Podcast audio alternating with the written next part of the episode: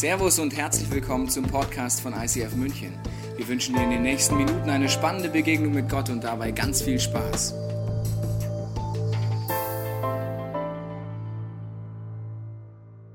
Liebe Podcast-Zuschauer, ich wende mich heute an euch, um euch zu erzählen, dass wir dieses Jahr einen ganz besonderen Moment feiern wollen, auch mit euch zusammen, wenn ihr wollt. Zehn Jahre ICF München feiern wir am 3. und 4. Oktober im Zirkus Krone. Und wenn du in den letzten zehn Jahren Dinge erlebt hast mit dieser Kirche, mit dem Podcast, wo Gott dein Leben verändert hat und du dankbar bist und mit uns feiern möchtest, dann komm doch auch vorbei. Wir werden am Samstag ein buntes Programm haben, siehst du neben mir mit genialen Gastrednern, die zu dem Thema Love Changes etwas erzählen werden, inwiefern Gott unser Leben verändert hat und weiter verändern kann. Am Abend werden wir eine Worship Night haben mit ISF Zürich Band, ISF München Band, geniales Tageskinderprogramm. Es ist eine große Jesus Party und du bist herzlich eingeladen, wenn du sagst, du bist auch dankbar, du willst dort mitfeiern.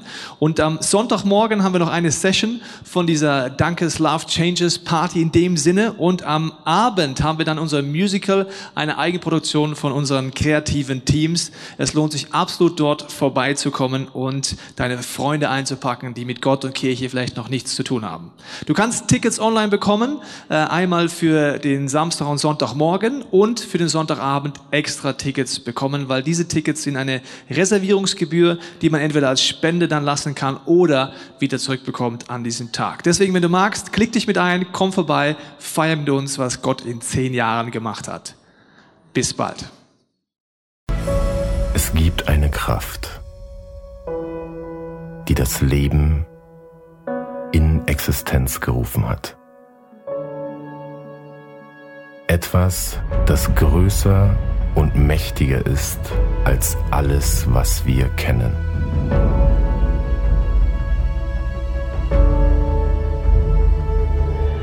So persönlich und liebevoll, dass es unser Herz zutiefst berührt. Diese Kraft wirkt seit Anbeginn der Zeit durch Menschen, die nach ihr suchen.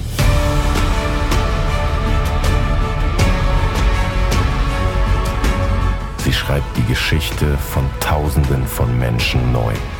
Sie erneuert, gestaltet und verändert alles, was sie berührt. Diese alles verändernde Kraft hat einen Ursprung. Was für eine Stimme. Wer redet da? Ist das jemand von euch? Oh my goodness. Unheimlich, aber gut. Sehr professionell. Geht's euch gut? Ja, logisch. Wiesen. Sorry, blöde Frage. Ähm, bevor ich starte, muss ich euch gratulieren. Darf ich euch gratulieren zu eurem zehnjährigen Bestehen? Wer hätte das gedacht, dass ihr das schafft? Nein, war ein Witz.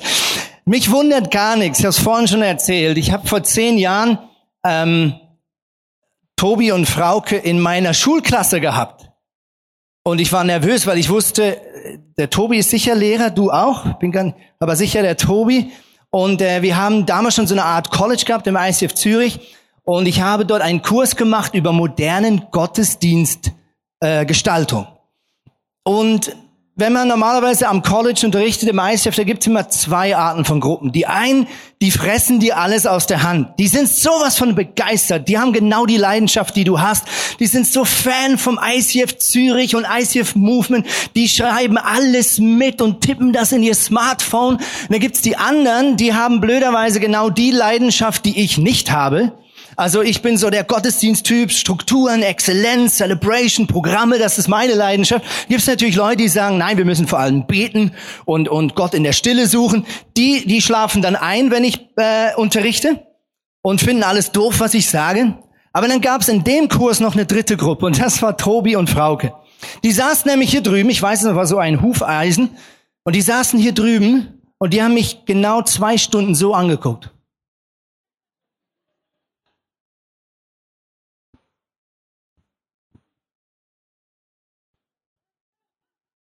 Und ich dachte, meine Güte, ich habe dann extra länger gepreacht, damit das Q&A, also diese Frage- und Antwortstunde, die ich angekündigt hatte zu Schluss, damit die ein bisschen kürzer ausfällt. Und dann jemand habe ich gesagt, okay, hat, hat noch jemand Fragen? Zing, zing.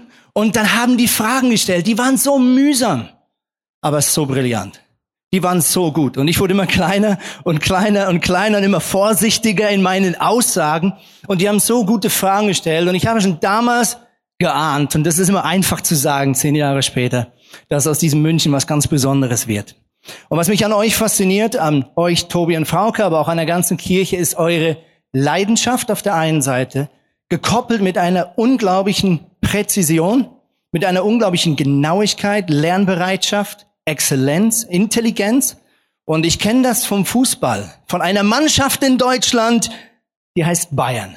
Und ich wundert es nicht, dass ihr genauso gut Kirche baut wie Fußball spielt. Gebt euch einen Applaus. Come on!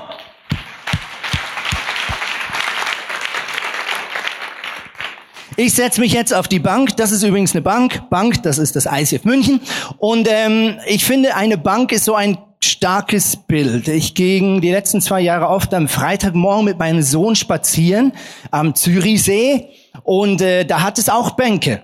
Und ich finde es so krass, was für unterschiedliche Biografien auf so einer Bank sitzen.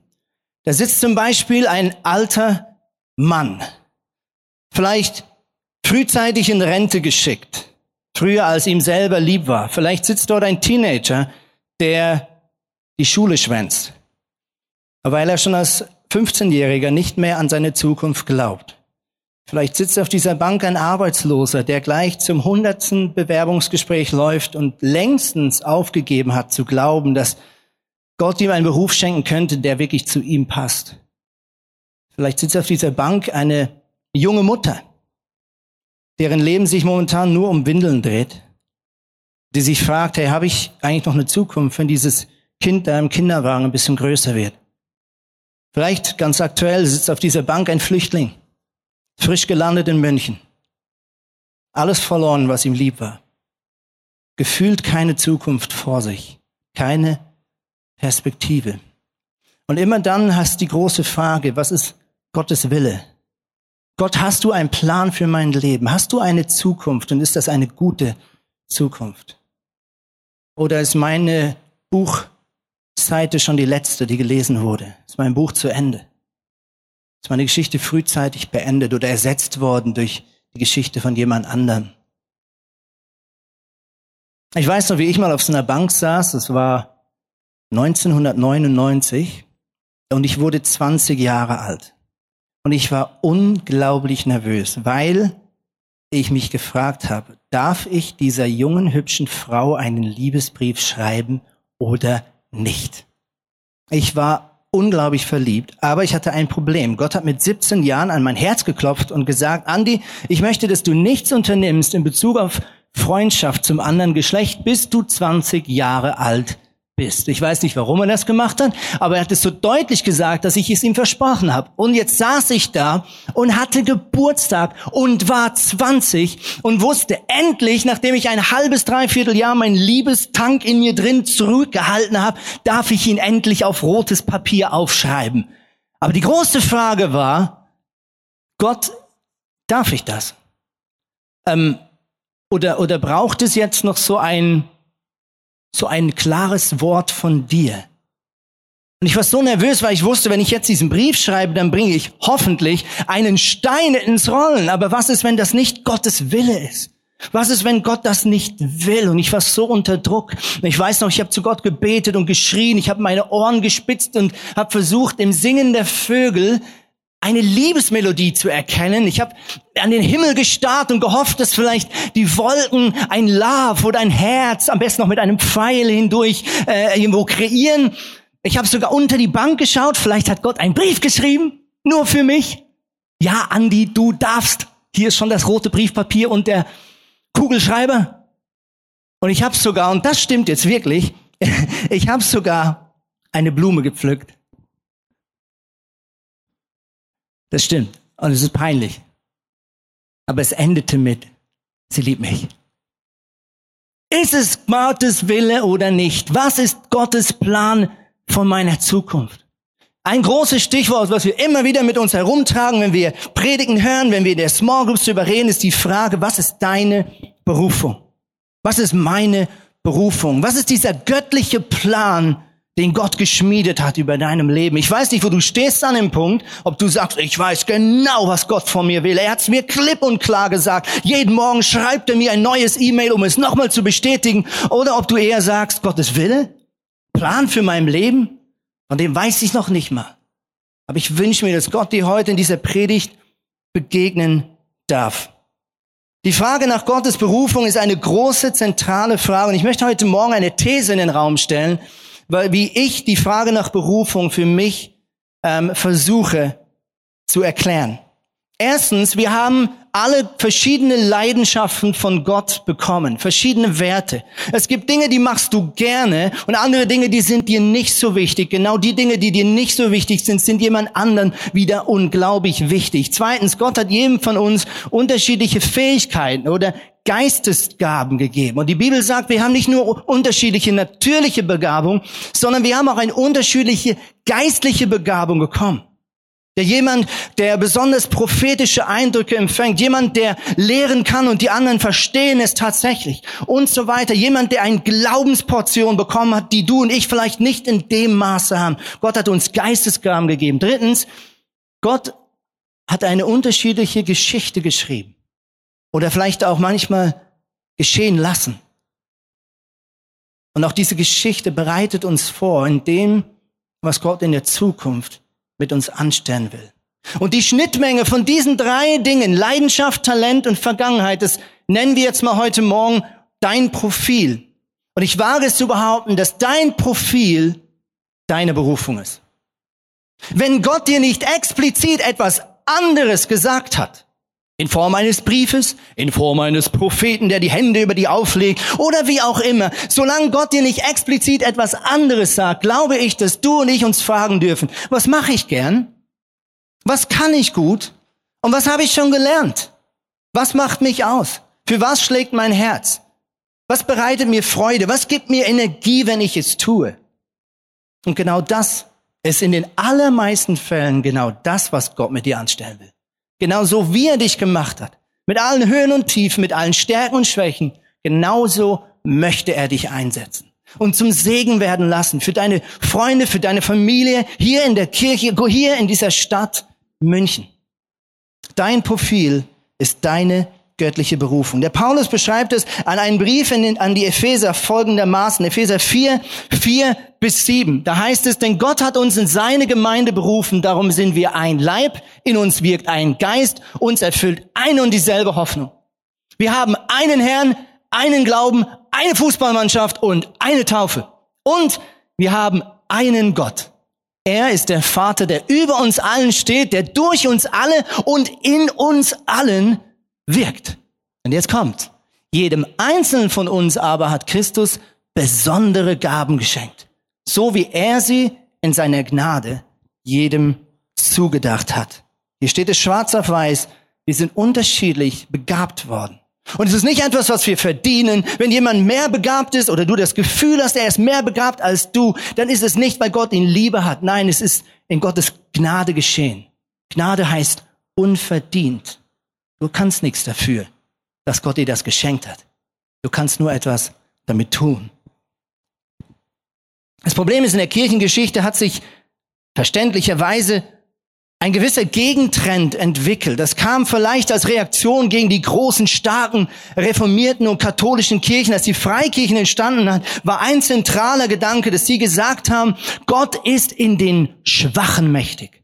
Und dem heraus ist eine Lehre entstanden, die sagt, wenn du Gott ein Gefallen tun willst, wenn du willst, dass Gott groß wirkt in deinem Leben, dann mach genau das, was du am allerschlechtesten kannst. Ich überspitze es jetzt ein bisschen, aber ganz ehrlich, ich bin ein bisschen so aufgewachsen in meiner Gemeinde.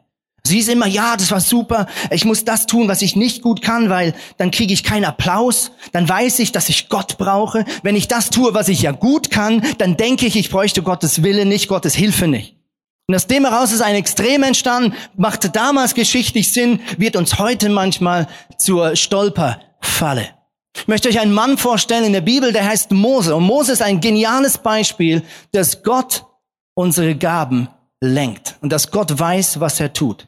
Mose bekommt den Auftrag, er ist weit weg geflüchtet von Ägypten, er ist Hirte geworden und Gott begegnet ihm in Form eines Dornbusches und sagt, Geh zurück nach Ägypten. Stell dich vor den mächtigsten und gefährlichsten Mann der damaligen Zeit und sag ihm, lass mein Volk ziehen. Go down, Moses. Und ganz ehrlich, ich glaube, wenn wir ein bisschen darüber reflektieren, was dieser arme Mose zu tun hat, dann sind wir uns alle einig, diese Aufgabe übersteigt seine Fähigkeiten bei weitem. Richtig? Der arme Tropf muss vor den mächtigsten Mann und muss etwas erbitten, was absolut unwahrscheinlich ist, dass dieser Mann es je tun würde, nämlich seine ganzen Sklaventum, was er hatte, dieses ganze Volk, was sie ausgebeutet hat, was für sie gearbeitet hat, komplett gehen zu lassen in eine bessere Zukunft. Also, Mose sein Task, Mose seine Berufung übersteigt seine Fähigkeiten bei weitem. Und trotzdem, wenn wir darüber nachdenken, wen Gott hier beruft, dann merken wir, er hat den besten Kandidaten gewählt, den es zur damaligen Zeit gab. Mose war ein Israelit, wuchs aber nicht in der Gefangenschaft auf, sondern als Findelkind am Palast des Pharaos. Mit anderen Worten, er weiß, was Freiheit ist. Er weiß, was es heißt, nicht Sklave zu sein. Er hat ein Bild von der Zukunft, was dem Volk Israel gefehlt hat nach 400 Jahren Sklaventum. Zweitens, er wuchs auf mit der besten Bildung der damaligen Zeit. Die Ägypter waren das weit fortschrittlichste Land der damaligen Zeit. Er bekam die beste Bildung. Er war hoch gebildet. Drittens, er hatte einen Vater oder einen Stiefvater, den Pharao, und konnte beobachten, wie man Politik macht wie man so ein großes Volk lenkt, wie man harte Entscheidungen trifft. Und das alles hat Gott vorbereitet. Das alles hat Gott hineingelebt. Gott hat Mose eine harte, aber im Nachhinein extrem sinnvolle Vergangenheit geschenkt, um ihn für seine Zukunft vorzubereiten. Also wir merken, Gott macht keine Zufälle, sondern Gott weiß, warum er dir die oder jene Stärke anvertraut. Wenn du also weißt, was du gerne tust, wenn du weißt, was deine Werte sind, deine Leidenschaft, dann ist mein erster Punkt heute Morgen der folgende. Schiebe deine Berufung nicht auf die lange Bank. Schiebe deine Berufung für das, was dein Herz schlägt, das, was du eigentlich tun wirst in deinem Leben. Schiebe es nicht aufs Morgen oder Übermorgen. Ich habe einen Post gelesen im Internet, dort heißt es, fürchte dich nicht davor, langsam zu wachsen, aber fürchte den Stillstand. Mit anderen Worten, du musst nicht Angst haben und denken, ich muss von heute auf morgen in meiner Berufung ankommen, genau das tun, was ich vor meinem inneren Auge sehe. Nein, Gott sagt, hey, kleinen Schritt nach kleinen Schritt. Aber was ein Problem werden könnte, ist, wenn wir sitzen bleiben. Wenn wir Berufung in der Bibel anschauen, dann merken wir, das ist nichts für morgen und übermorgen. Berufung ist immer im Jetzt und heute. Gott sagt zu Abraham, verlass dein Land. Jetzt. Gott sagt zu Mose, geh jetzt zurück zum Pharao. Auch als Jesus seine Jünger beruft, also die zwölf Männer, die mit ihm die drei Jahre äh, durch Israel ziehen sollten, dort ist er ziemlich ähm, mutig in seiner Herausforderung. Ich möchte mit euch ein Beispiel lesen. Da ist zum Beispiel Levi, da heißt es Markus 2, Vers 4, als er vorüberging, sah er Levi, den Sohn des Alpheus, am Zoll sitzen und sprach zu ihm, folge mir nach. Und Levi stand auf und folgte ihm nach. Da sitzt ein Mann jeden Tag, macht den gleichen Job. Jesus kommt und sagt, steh jetzt auf und folge mir nach. Ja, wohin denn? Ja, wann geht's los? Ich habe eine Kündigungsfrist. Steh auf, folg mir nach. Jetzt. Nicht morgen, nicht übermorgen. Weiteres Beispiel, Johannes 1, Vers 43. Als Jesus am nächsten Tag nach Galiläa gehen wollte, traf er unterwegs Philippus. Auch ihn forderte er auf, folge mir. Und auch dieser Mann lässt alles stehen und liegen und folgt Jesus nach, lässt sich auf das Abenteuer ein, macht den ersten Schritt, nicht wissend, was der zweite und der dritte genau bedeutet. Ich möchte heute Morgen mit euch ein paar Bänke anschauen, Bänke, die uns zurückhalten können, in unserem Leben für das Gas zu geben, für was unser Herz schlägt und was Gott in uns hineingelegt hat. Die erste Bank ist die Bank des Versagens. Es gibt einen unglaublich tiefen Post, den ich im Internet gefunden habe, auf Facebook. Dort heißt es folgendes, wenn du fällst, werde ich dich auffangen. Und das sagt niemand anders als der Boden. Ist das nicht ermutigend? Ist das nicht eine tiefgreifende Wissenschaft und äh, äh, äh, Errungenschaft heute Morgen? Ich finde es genial. Aber ganz ehrlich ist es nicht so, dass ganz oft die Angst zu versagen, die Angst zu scheitern, genau das ist, was uns davon abhält, es auszuprobieren. Wir haben so schnell Angst, dass dieser Traum wie ein Luftschloss zerplatzt. Wir haben so doll Angst, dass die Enttäuschung noch größer sein wird, nachdem wir es versucht haben und so tolerieren wir den Zustand der Enttäuschung, es nie ausprobiert zu haben. Weil wir Angst haben, der Schmerz könnte noch größer werden. Und immer wenn ich selber so Gedanken habe, und ich kenne das noch so gut, dann erinnere ich mich an den immer gleichen Vers, Römer 8, Vers 28. Dort hat es eine Art göttliche Lebensversicherung. Da heißt es, das eine aber wissen wir, wer Gott liebt, dem dient alles, was geschieht, zum Guten. Dies gilt für alle, die Gott nach seinem Plan und Willen zum neuen Leben erwählt hat. Ist das nicht genial? Gott sagt, ich gebe dir eine göttliche Lebensversicherung. Wenn du mich liebst, wenn du mir nachfolgst, dann dient dir alles zum Besten. Auch das Scheitern. Auch die Niederlagen. Selbst wenn du dich geirrt haben solltest, ist es für mich kein Problem. Ich werde aus diesem Minus in deiner Biografie ein Plus machen. Die zweite Bank, die uns oft zurückhält, ist die Bank der Unsicherheit. Die gefallene Schöpfung, sie sehnt sich nach Sicherheit. Wir streben nach Sicherheit. Deutschland, Schweiz ist wahrscheinlich ähnlich. Wir beide sind in Ländern, die unglaublich gut versichert sind. Du kannst alles versichern lassen. Deine Zehennägel, dein Ohrläppchen, für alles gibt's eine Versicherung. Aber ich glaube, das, nach was sie uns sehen, dieses Gefühl der Sicherheit, das ist uns herausgerissen worden. Vor langer, langer Zeit, als Adam und Eva den Garten verlassen mussten, weil sie sich nicht für Gott entschieden haben. Und seitdem leben wir mit dem Gefühl der Unsicherheit. Und genau deshalb beschreibt sich Gott als ein Vater. Kinder das hat man herausgefunden. Sie können schlimmste Erlebnisse durchmachen, solange sie nicht von ihren Eltern getrennt werden. Und solange ihre Eltern ein Gefühl der Sicherheit vermitteln, können sie schlimme Krisen und Kriege relativ gut überstehen, weil sie wissen, mein Papa ist da, meine Mama ist da. Ich sehe das auch bei meinen Kindern. Sie bekommen erst Angst, wenn ich Angst kriege. Ich glaube, Gott möchte uns genau diese Sicherheit anbieten. Dort, wo wir Angst haben, Schritte zu wagen, weil wir die Unsicherheit nicht ertragen, da sagt Gott, ich nehme dich an der Hand. Und ich sage nur eins, folge mir nach, Schritt für Schritt. Es kommt alles gut, wie wir Schweizer da sagen würden. Wieder ein Post aus dem Internet, da sagt jemand, als Kind bewunderte ich Erwachsene, weil sie keine Angst zu, zu haben schienen. Heute bewundere ich Kinder aus genau demselben Grund.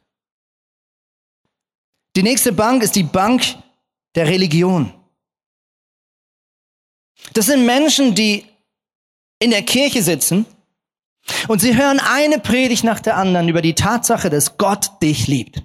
Dass Gott an dich glaubt, dass Gott dir alle Sünden vergeben hat. Alles, was du je falsch gemacht hast in deinem Leben, in der Vergangenheit und in der Zukunft. Und trotzdem haben sie immer noch dieses Bild von einem strengen Gott. Ein Gott, der kontrolliert, ein Gott, der einen Rotstift in der Hand hat und nach Fehlern Ausschau hält. Ein Gott, der Bilanz zieht. Und Jesus greift genau dieses Bild von einem Gott auf, indem er eine Geschichte erzählt. Er stellt sich vor sein Volk und erzählt eine Geschichte von einem Großgrundbesitzer, ein Mann, der viel Land hat. Und eines Tages will dieser Mann auf Reisen gehen und er ruft seine drei besten Männer zu sich. Er stellt sie vor sich hin und er sagt, ich vertraue euch mein Vermögen an. Und er gibt ihnen Talente, das sind eine gewisse Menge Silberstücke.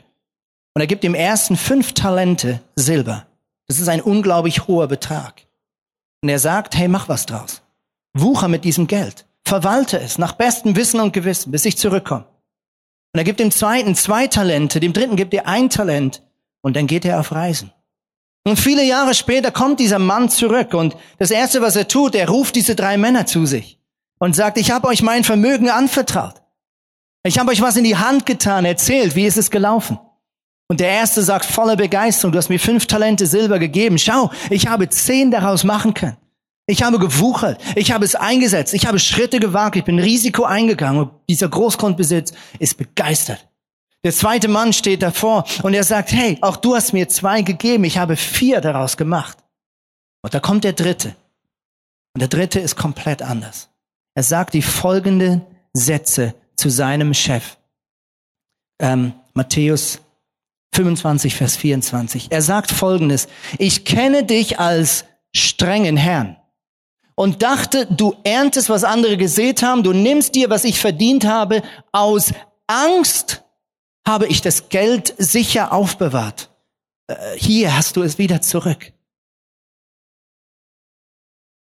Und die Geschichte endet gar nicht gut für diesen Mann. Das heißt, dieser Großgrundbesitzer wurde zornig. Wahrscheinlich nicht zornig, weil er das Geld verloren hat, sondern zornig, dass er so ein schlechtes Bild hatte von ihm. Und er nimmt es weg, was dieser Mann noch hatte, und gibt es dem, der am meisten draus gemacht hat. Ich glaube, Jesus möchte uns damit herausfordern, sagen, was ist dein Bild von deinem Gott im Himmel? Weil ganz ehrlich, mein Gott, mein Vater, den ich kenne seit Ewigkeit, er ist nicht so. Er ist kein strenger Herr. Er erzählt keine Fehler.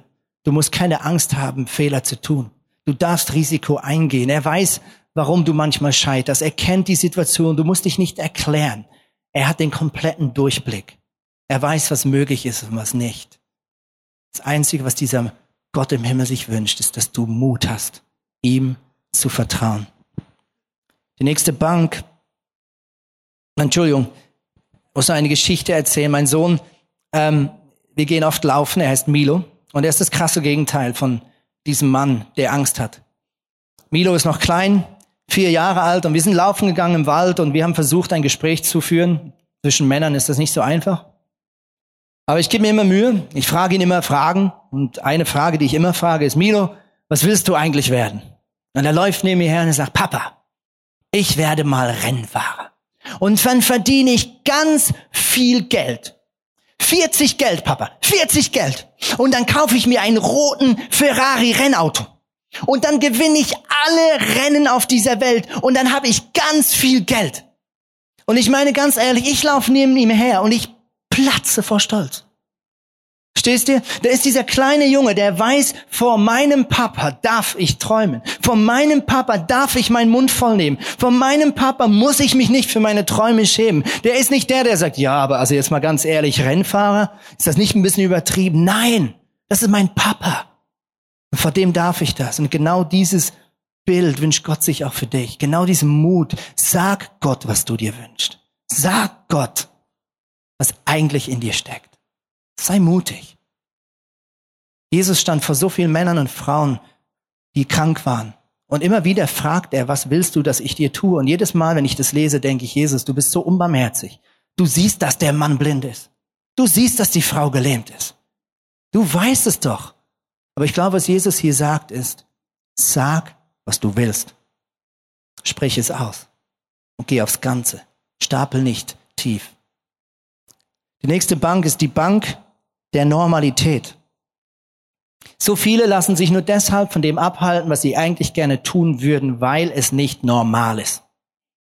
Ich weiß nicht, ob ihr Deutschen da ähnlich seid wie die Schweizer, aber bei uns gibt's für alles eine Norm. Ich glaube, bei Deutschland heißt das der TÜV oder DIN. Alles, diese, alles ist, ist, ist standardisiert, alles ist bestimmt, alles ist geklärt. Und oft leben wir auch so in unserer Gesellschaft. Ich habe einen guten Freund, der hat fünf Kinder und ich bin viel mit ihm unterwegs und der arme Tropf muss sich jedes Mal erklären, warum er fünf Kinder hat. Die Leute verdächtigen, dass er vielleicht Familienplanung nicht wirklich geschnallt hat oder nicht gut aufgeklärt ist. Nur weil es nicht normal ist, in unserer Gesellschaft heute fünf Kinder zu haben. Und ich muss immer lachen und sagen, du tust mir leid, vor 100 Jahren hättest du dich erklären müssen, warum du nur fünf Kinder hast. Leute, die sich selbstständig machen und danach ständig gefragt werden, und kannst du davon leben? Künstler, die vielleicht wagen, aus ihrem Standard herauszubrechen, ein, ein, ein, eine gewagte Karriere zu steigen, alles zu riskieren. Und einzige, was man sie immer fragt, ist, und? Kriegst du deine Bilder verkauft? Oder wirst du nicht zurückkommen in das Normalitätsleben? Komm doch zurück in den Status quo, sei wieder so wie wir. Steht ihr, was ich meine? Ich glaube, Gott möchte nicht, dass wir normal sind. Ich glaube, Gott hat uns nicht dazu berufen, dass wir einen abgetrampelten Weg hinterherlaufen, wo schon Tausende vor dir durchgelaufen sind. Ich glaube, Gott gibt, hat eine Spur, die er nur mit dir ziehen will durch den Schnee. Gott möchte mit dir einen Weg gehen, der ist nicht kopierbar. Der ist einzigartig. Den gibt es nur einmal. Und vielleicht hat Jesus deswegen gesagt, der Weg, mir nachzufolgen, der ist schmal, der ist nicht breit, der ist nicht abgetrampelt. Die nächste Bank ist die Bank der Kritik. Ein unglaublich weiser Post wieder aus dem Internet. Blamier dich, mach dich lächerlich und dann genieße das zu tun, was andere sich nicht trauen. Ist es nicht wahr, dass wir oft einfach Angst haben, dass Menschen, die uns lieb sind, Menschen, deren Meinung uns etwas bedeutet, unzufrieden sein könnten mit uns? Ganz ehrlich, ich hasse es, wenn Leute unzufrieden mit mir sind. Ich finde das schrecklich. Ich hasse dieses Gefühl. Mein Lebensmotto war lange Zeit, das immer zu vermeiden. Schauen, dass alle zufrieden mit mir sind. Ich weiß nicht, wer das kennt. Ich möchte heute Morgen vor allem die herausfordern, wo vielleicht befreundet sind, verheiratet sind, verlobt sind. Denn ich sehe ein komisches Phänomen, wenn Leute heiraten. Nicht bei allen, aber bei manchen. Das kaum kommen sie zusammen, kaum verloben sie sich, spätestens wenn sie heiraten, ist ihr erstes großes Motto, wir müssen jetzt reduzieren. Wir müssen jetzt unsere Hobbys runterschrauben. Wir müssen runterschrauben, was uns Spaß gemacht hat die letzten Jahre. Unser Engagement in der Kirche müssen wir auch unter die Lupe nehmen, wahrscheinlich komplett reduzieren. Ich überspitze jetzt bewusst ein bisschen, weil, jetzt kommt's, wir brauchen ja jetzt Zeit für uns. Und natürlich ist die Beziehung wichtig. Und natürlich musst du dein Leben neu gestalten, wenn du so eine Verpflichtung eingehst. Aber ganz ehrlich, für mich ist Ehe nicht ein Ort, wo Mann und Frau sich davon abhalten, das zu tun, was in ihnen steckt. Ehe ist für mich nicht ein Ort, wo man sich bremst, wo man seine Leidenschaften begraben muss, wo man zurückstecken muss im Reich Gottes. Nein, für mich ist Ehe, dass ich meine Frau anfeuere und sage, dein Talent und deine Berufung ist mein Mandat. Ich bin der Rechtsanwalt für die Berufung meiner Frau. Und meine Frau ist die Rechtsanwältin für die Berufung von mir. Und es ist meine Pflicht, immer wieder zu fragen, Gott, was kann ich tun? Was kann ich geben? Und auf was kann ich verzichten, dass meine Frau, auch mit zwei kleinen Kindern zu Hause, Gas geben kann für das, was du ihr gegeben hast? In und außerhalb von der Kirche. Deswegen lass uns nicht zurückschrauben, nur weil wir Angst haben, jemand könnte nicht zufrieden sein. Die nächste Bank ist die Bank der Bequemlichkeit. Hier sagt jemand im Internet, vermutlich bin ich nur deshalb so müde, weil so viele Talente in mir schlummern. Der könnte von mir sein. Ich finde den gut. Der spricht mich an. so eine schöne Ausrede. Aber ist es nicht so? Es gibt Menschen, die sind einfach zu faul. Esau war so ein Typ. Der Zwillingsbruder von Jakob. Er ist der Erstgeborene. Und Erstgeborene zu seiner Zeit war ein unglaubliches Privileg. Das bedeutete sehr viel finanzielle Sicherheit und eine hohe geistliche und soziale Verantwortung. Und Esau kommt eines Tages nach Hause, hat gejagt, hat nichts geschossen und nichts gefangen und hat Schweinehunger. Und sein Bruder, der Jakob, hat eine Linsensuppe gekocht. Genau, es wird langsam Mittag, die ersten kriegen Hunger, wenn wir von Suppen reden. Und Esau hat so Hunger, und er ist so bequem, dass er Folgendes zu seinem Bruder sagt. Er sagt, ich gebe dir mein Recht als Erstgeborene ab, wenn du mir deine Suppe gibst. Und logischerweise geht sein Zwillingsbruder, ein bisschen jünger als er, auf den Deal ein. Und er verspielt seine ganze Geschichte. Er gibt alles ab, was Gott für ihn vorgesehen hatte. Wegen einer dämlichen Linsensuppe, die auch noch Blähung macht. Also lass uns nicht bequem sein. Und das letzte ist die Bank der Unverbindlichkeit. Nochmal ein unglaublich guter Post aus dem Internet. Eines Tages werde ich die Welt regieren. Aber bis es soweit ist, leg ich mich ins Bett. Und auch das ist, glaube ich, für viele ein Stolperstein. Wir sagen heute die Generation Maybe. So call me maybe. Ja, ruf mich an, vielleicht, vielleicht bin ich mit dir zusammen, vielleicht auch nicht. Mal gucken, vielleicht morgen, vielleicht heute. Jetzt fühle ich es nicht, oh, jetzt fühle ich es wieder. Jetzt will ich schon wieder nicht. Und das wird schwierig. Ich glaube wirklich, Reich Gottes und Unverbindlichkeit, das ah, ist eine Herausforderung. Gott liebt Männer und Frauen, die sagen, mich kannst du dich verlassen. Auf meine Schultern kannst du was draufpacken. Ich bin dabei. Ich möchte schließen mit folgendem Punkt. Deine Berufung ist Gott heilig. Ich glaube, wir reden hier nicht einfach über Hobbys. sondern wir reden davon, dass Gott sich etwas in den Kopf gesetzt hat. Gott hat sich etwas vorgenommen. Und ich hatte ein Bild, das diese Predigt geschrieben habe. Ich habe ein Regal gesehen voller Romane. Und auf jedem Roman steht ein Name. Auf einem Roman steht Andreas, mein Name. Auf einem Namen steht dein, auf einem Buch steht dein Name drauf. Und Gott hat eine unglaubliche Folge an Geschichten geschrieben. Und es hat alles einen Riesenzusammenhang in dieser großen Rettungsgeschichte, die Gott schreibt. Aber die Frage ist, darf Gott diesen Roman mit deinem Namen rausnehmen? Darf er ihn aufschlagen bei der ersten Seite und darf er diese Geschichte dieser Welt erzählen? Deine Berufung, das, was Gott in dich hineingelegt hat, ist Gott heilig. Gott möchte, dass du etwas daraus machst, dass du mutig bist, dass du ihm vertraust, dass du dich herausfordern lässt. Meine Frau hat ähm, das die letzten zwei Jahre erlebt, was es heißt, einen Schritt zu wagen. Tina ist als Musikerin aufgewachsen, einer Musikerfamilie. Die Rings haben schon immer Familienmusik gemacht. Dann hatte sie eine Band als Teenager, die hieß Sharona in Deutschland. Dann haben wir geheiratet. Sie ist zu mir in die Schweiz gezogen. Aber hier in der Schweiz waren die Türen plötzlich nicht mehr so offen. Und sie, wir haben es dann hineingegeben in unsere Kirche, ICF Zürich. Aber es gab immer einen Traum, der wollte nicht weggehen. Und das war dieser Traum, selber nochmal eine CD zu machen mit ihren Liedern, die sie geschrieben hat. Und lange Zeit war das einfach so ein Wunsch, so, ah, das wäre mal cool, das würde ich gerne mal machen. Aber mit jedem Jahr, wo wir das vor uns hergeschoben haben, wurde aus diesem Wunsch eine, eine Last.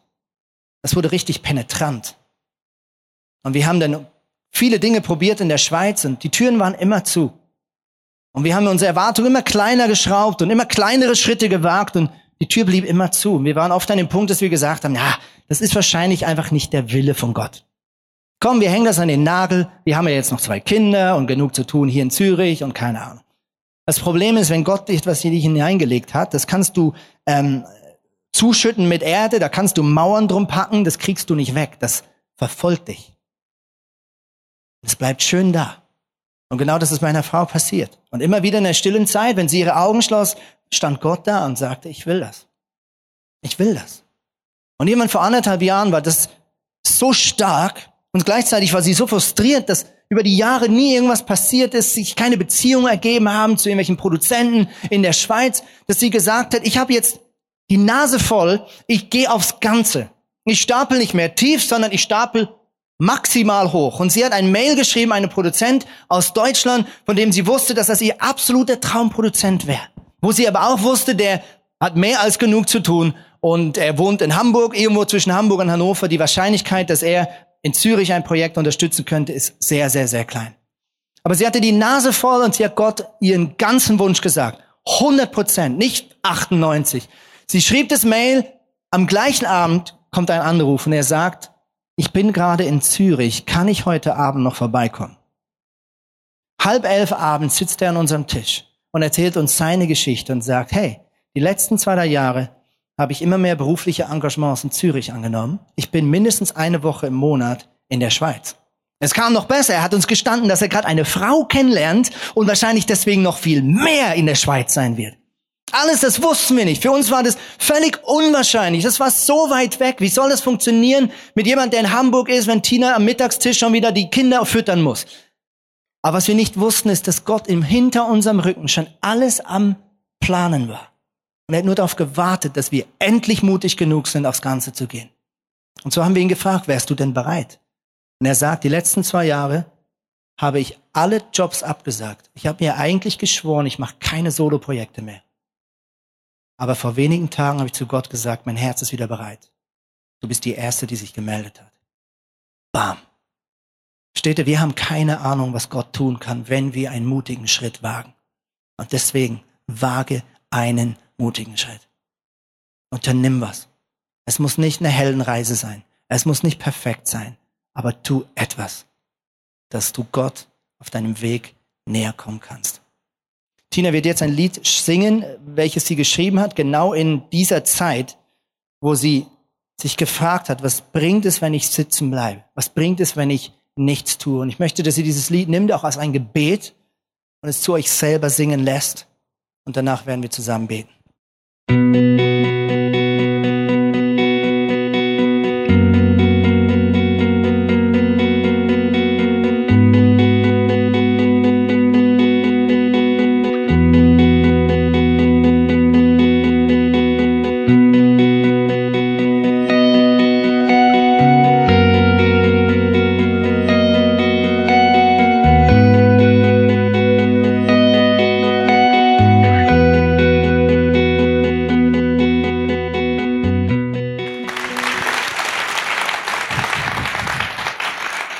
Wir stehen auf zum Gebet. Seid ihr ready? Ist gut. Ist gut für die Kalorien, also gegen die Kalorien. Ich hatte ein Bild vorne, als Tina dieses Lied gesungen hat. Vor meinem inneren Auge habe ich eine Seilbahn gesehen. Ich weiß, ihr kennt das, Emo hat sie auch so alten. Und ich habe gesehen, wie jemand vor so einer Seilbahn steht und alles, was es braucht, ist diesen einen Schritt in die Seilbahn hinein. Der Rest macht alles die Seilbahn. Sie fährt auf den Berg. Sie überwindet das Unmögliche. Ich glaube genau, das ist das Bild, was Gott dir heute geben möchte. Du musst nicht selber deine Probleme überwinden. Du musst nicht selber deine Probleme lösen. Du musst nicht selber deine Zukunft in den Griff kriegen. Alles, was Gott will, ist, dass du einen Schritt im Glauben tust. Ich möchte einen kurzen Moment leise sein und du fragst jetzt Gott, was bedeutet dieser Schritt für mich, wenn du das willst. Erlaube Gott jetzt zu dir zu reden, in diesem Moment.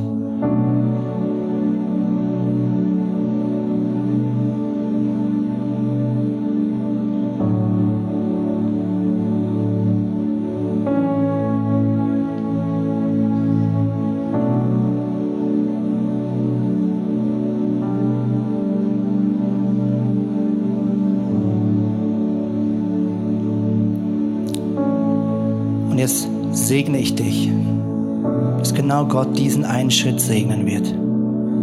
Dass Gott kommt. Nicht zu spät und nicht zu früh, sondern wie immer genau im richtigen Moment. Gott, ich bitte dich für meine Brüder und Schwestern hier in München, dass du sie gebrauchst, dass du Berufungsmomente schenkst, gerade jetzt, wo diese zehn Jahre Kirche gefeiert werden, Jesus, bitte ich dich, dass du auch deine Berufung vergrößerst, dass du mehr Männer und Frauen in diese Nachfolge rufst, mehr Männer und Frauen dazu berufst, deine Kinder zu werden und ihre Talente und ihre Fähigkeiten dir anzuvertrauen und zu erleben, dass du uns benutzt, um noch weitere Menschen retten zu dürfen. Jesus, ich bitte dich für diese Stadt München, die gerade historisch herausgefordert ist. Ich bitte dich für Weisheit, für Großzügigkeit, für die besten Entscheidungen, wie wir diesen Flüchtlingen helfen können. Ich bitte dich für Türen, die aufgehen, Wohnungen, die geöffnet werden, Finanzen, die gesprochen werden. Eine Zusammenarbeit zwischen der Stadt und den Kirchen und allen, die helfen wollen, die gefüllt ist von deiner Weisheit.